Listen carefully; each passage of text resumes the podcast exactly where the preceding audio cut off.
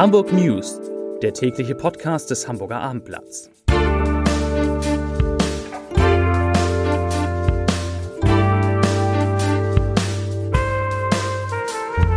Herzlich willkommen. Mein Name ist Lars Heider und heute geht es um die Corona-Zahlen in Hamburgs sieben Bezirken.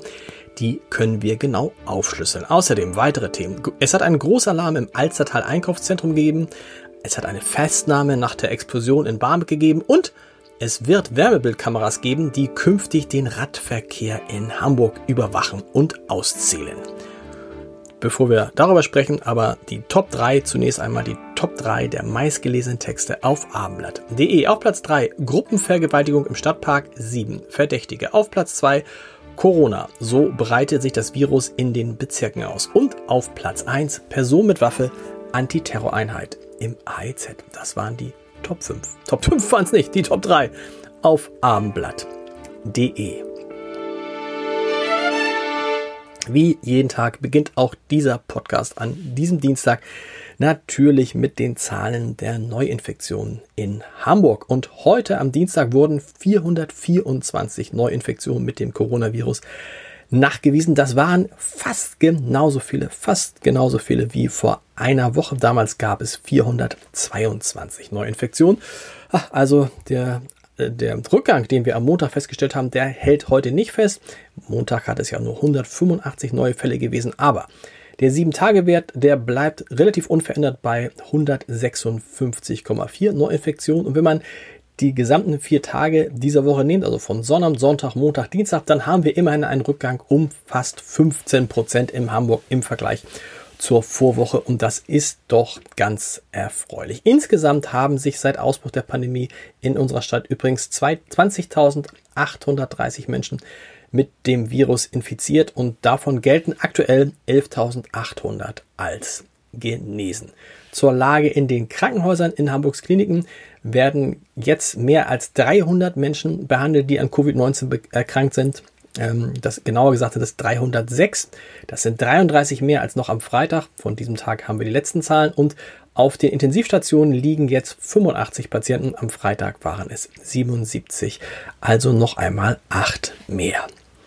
Betrachtet man das Infektionsgeschehen, und das tun wir in diesem Podcast ja regelmäßig mal aufgeschlüsselt nach Bezirken, dann fällt auf, dass Altona, der Bezirk Altona, die unrühmliche Spitzenposition aus der vergangenen Woche wieder an Hamburg Mitte abgegeben hat. In Hamburg Mitte gab es in der Zeit vom 9. bis zum 16. November insgesamt 721 Neuinfektionen.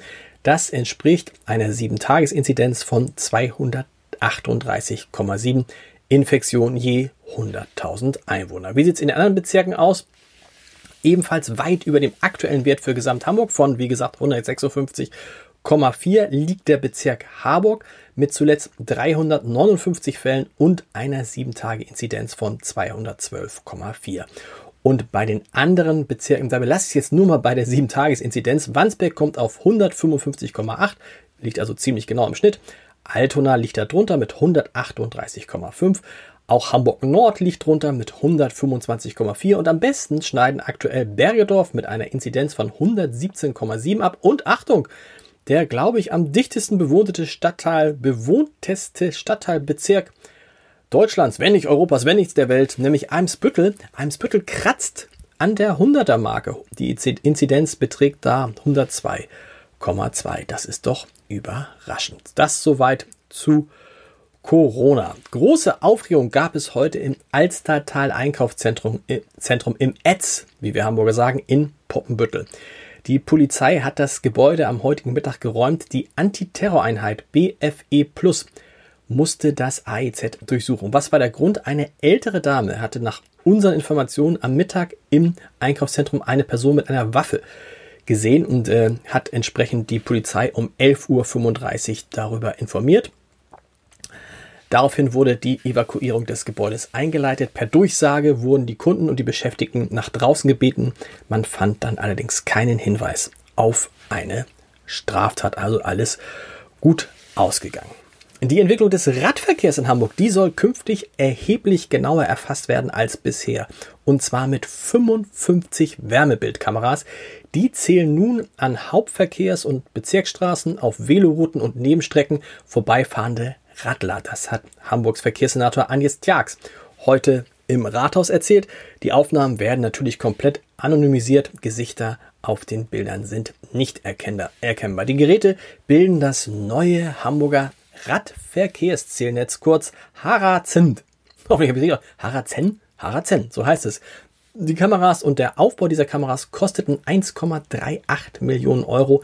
Immerhin übernimmt der Bund davon 690.000 Euro. Und erste Daten aus dieser neuen Erhebungsform sind schon im Internet auf der Urban Data Plattform der Stadt veröffentlicht worden. Mittelfristig sollen im gesamten Stadtgebiet bis zum Ende diesen Jahres 91 Kamera für das Harazen, so heißt es glaube ich, aufgebaut werden. Zu den wichtigsten Polizeimeldungen des Tages. Na gut, eine hatten wir schon, zwei weitere kommen noch dazu. Nach der Explosion in einem Mehrfamilienhaus in Barmbek hat die Polizei Hamburg einen zweiten Verdächtigen festgenommen. Den ersten der, der, erste Verdächtige, den hatten sie schon kurz nach dem Vorfall festgenommen und der zweite, der steht jetzt auch, äh, ist jetzt auch festgenommen und steht im Verdacht. Diese beiden Männer stehen im Verdacht, 32 und 39 Jahre alt, die Detonation auf ihrer illegalen Hanfplantage herbeigeführt zu haben. Sie benutzten offenbar zur Herstellung von Betäubungsmitteln unsachgemäß Chemikalien, die eben dann zu der Explosion geführt haben. Die Plantage haben die beiden Männer in einer Mietwohnung, in einem Klinkerbau am Eckmannsweg betrieben. Ja, zur zweiten Polizeimeldung nach einer Gruppenvergewaltigung im Stadtpark in Hamburg, der ein erst 15 Jahre altes Mädchen zum Opfer fiel, hat die Polizei jetzt sieben Tatverdächtige ermittelt. Es handelt sich um 17 bis 20 Jahre alte Männer.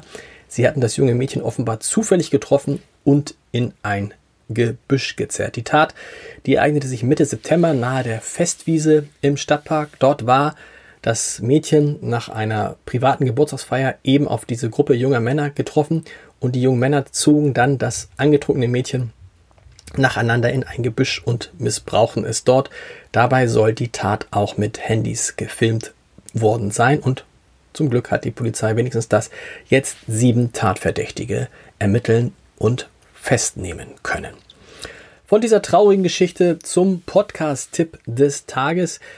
Diesmal ist in, in unserem Podcast Entscheider treffen Heider, in dem erfolgreiche Menschen erzählen, wie sie geworden sind, was sie geworden sind, kein geringerer, kein geringerer als Dirk Rossmann zu Gast. Ja, der Rossmann von den Drogeriemärkten. Das ist wahrscheinlich einer der erfolgreichsten und bekanntesten deutschen Unternehmer. Und trotzdem, das verspreche ich, wird es in dieser Folge von Entscheider treffen Heider nicht mit einem Wort um seine Drogeriekette gehen sondern ich habe mit ihm über sein Buch geschrieben, äh, gesprochen. Ein Buch, das er geschrieben hat, das, man muss es sagen, irre ist. Da geht es um die Rettung der Welt und der Grossmann hat eine Idee ähm, entwickelt, wie die Welt vor den Folgen des Klimawandels gerettet werden könnte.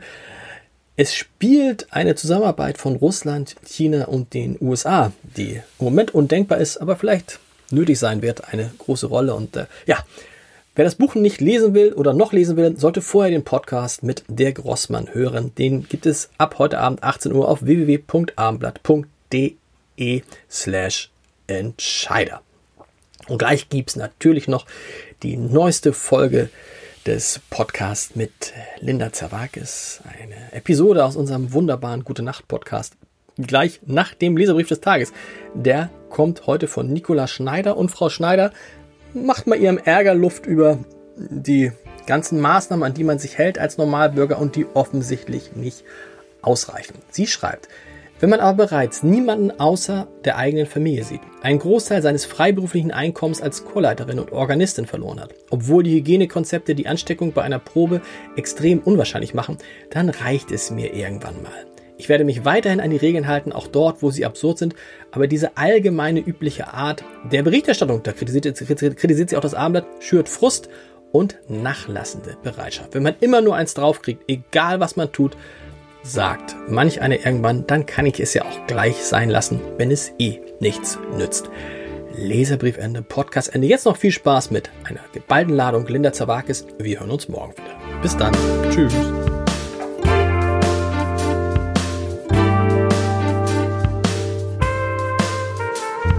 Mein Name ist Lars Heider und Linda Zerwakis ist in the house. Guten Abend. Guten Abend. Wie alt bist du eigentlich, Linda, habe ich mich gerade gefragt. Darf man das überhaupt fragen? Ist ja unanständig, aber ich bin 45. Krass.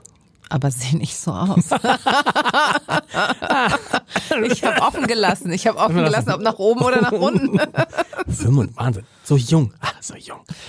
Wir müssen mal darüber sprechen in diesem Podcast, in dem es ja um Schlafen geht, hm, wie lange man eigentlich schlafen soll. Achso, ich dachte, jetzt kommen Wechseljahre. Bist du schon in den Wechseljahren? gut, Deswegen der gut, DZ. Nein, gut, nein, wir nein. können auch, wir können auch umswitchen. Nein, nein, nein, das nein, Thema, wenn du umswitchen möchtest, Was nochmal, wie lange, Mann? wie lange man, wie lange man eigentlich schlafen muss. Ich will dir eine Geschichte erzählen Oh, dazu. jetzt kommt, jetzt hast du, jetzt hast du einen Schlafforscher und der kommt gleich rein und sagt mir, Frau Zerwagens, wenn Sie so weitermachen, sehen Sie in zwei Jahren aus wie 75. Wie lange schläfst du denn im Schnitt pro ja, Nacht? Nee, ja, das kann ich dir nicht sagen, weil ja jede Nacht anders ist. Aber wenn man so, so ein, hallo, der sieb, die sieben Tage, Sieben- also ne- sieben Tage Inzidenz. Dann ist die, die Durchschnittszahl sechs. What? Sechs Stunden? Fünf Oh. bis sechs. Fünf? Es wird immer weniger. Ja. Das ist zu wenig, Länder. Mhm. Ich will dir sagen, ich hatte mal eine Fortbildung. Damals gehörte das Hamburger Abendblatt noch zu Axel Springer. Wir hatten eine Fortbildung mit dem, das war ganz komisch, das hieß, das hieß zehn Wege zu ihrem persönlichen Erfolg. Und da sind natürlich alle hingerannt. Das war aber so ein ähm, Ayurveda-Arzt. So, so, also der Typ, der auch Thomas Tuchel betreut. Thomas Tuchel, der ganz lang, so.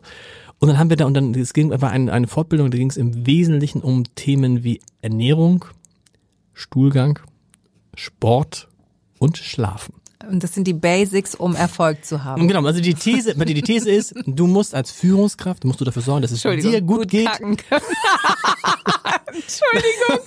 Oh Gott, Entschuldigung. Oh Gott, oh Gott. Äh, das, äh, also, du musst, musst du gut, musst du dich gut, gut, äh, Oh, bitte dir muss es, schneiden, dir muss bitte es, du musst es, du, dir muss es gut gehen. Dir muss es gut gehen, so. Und dann, und dann ging es um Sport, oder? Und dann kam die große Runde, wie lange schläft denn jeder? Und dann waren halt diese ganzen Manager und andere Chefredakteure. Ich weiß gar nicht, ich glaube, war noch gar nicht Chefredakteur, ist egal. Und ähm, dann äh, fünf Stunden, vier Stunden, sechs Stunden, ah, sieben Stunden. Und dann kam ich und so, ja, alles unter neun Stunden ist nicht zumutbar für mich. Und was sagt dieser Ayurveda-Arzt? Sagt, wissen Sie was? Vergessen Sie Ihren Stuhlgang, vergessen Sie Ihren Sport, vergessen Sie Ihre Ernährung. Entscheidend ist, dass Sie so lange schlafen wie Herr Heider. Tja. Neun Stunden.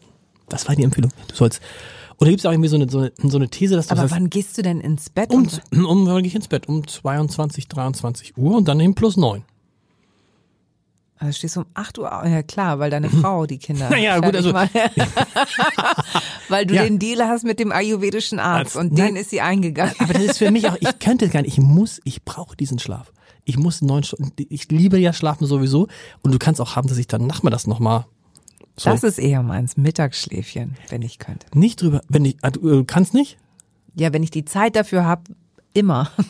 So mal kurz fünfte, ich habe auch schon, wir sind ja, ich hab ja teilweise schon hier in der Redaktion, kann ich das jetzt, jetzt kann man sagen, ist ja lange her, ähm, habe ich mich dann einfach mal, Ist abgeschlossen. nö, ich habe dann einfach mir einen anderen Raum gesucht und bin dann mal so, oder auch mal in der Tiefgarage im Auto. Aber mit Wecker? Nö. So Tiefgarage, Tiefgarage, dann Tiefgarage, dann äh, Sitz, runter und dann 20 Minuten und dann wache ich von selber wieder Ach auf. so. Ja, ich habe ja dann Schiss, dass ich dann, dass da aus diesen 20 Minuten zwei Stunden werden könnten. Das Mhm. habe ich in, in also in, in Griechenland oft. Ne? Das, da zelebriert man das ja, weil es da ja dann mittags so heiß ist.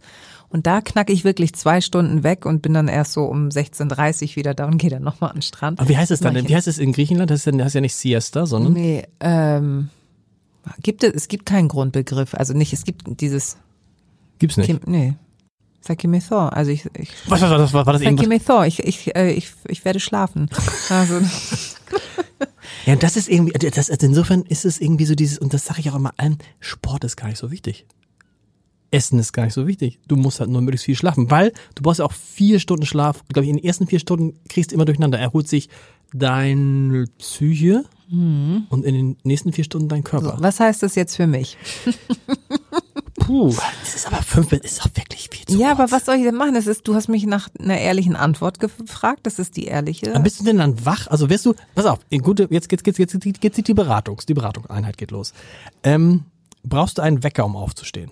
Würdest du auch wach werden, wenn der Wecker nicht da wäre? Ja, also dann wäre es wahrscheinlich eine Stunde später und die ist ja aber, wenn du Schulkinder hast, fatal. Ja. Am Wochenende, Am Wochenende? ist es entspannter, wenn ich nicht Schicht habe. Ich bin schon ich wach ja schon vorher auf. Ich bin ja schon so angespannt, weil ich ja meinen Mann nicht wecken will und weiß schon so, ist schon 6.15 Uhr. So, und dann ist es 6.05 Uhr und dann schalte ich schon mal hier den Dings aus und dann strecke ich mich nochmal und dann stehe ich auf. Und das, also unter der Woche ist es mir zu wenig. Ab 7 Uhr bin ich genießbarer, sage ich mal. Das Aber jetzt die Frage, wach, du wachst also nicht, würdest du aufwachen ohne Wecker? Mal so, mal so. Und das ist das Zeichen. Wenn du nämlich aufwächst, aufwachst, auf, auf, auf, wie sagt man auf Aufwächst. Deutsch? Aufwächst, Aufwachst. aufwachst. Ohne Wecker ist es gut. Ja. Wenn du den Wecker brauchst, ist es schlecht. Ja, ich weiß. Aber So ernst gerade. Ja, nein, aber du, nein, du bist ich, ja ich noch habe jung. gerade, ich habe gerade überlegt, weil wenn ich ähm, eine 20 Uhr Tagesschau habe, dann mache ich ja Tagesthemen noch mit Ja. und bis ich dann mit abschminken und warten, wir haben halt Bereitschaft bis 12 Uhr.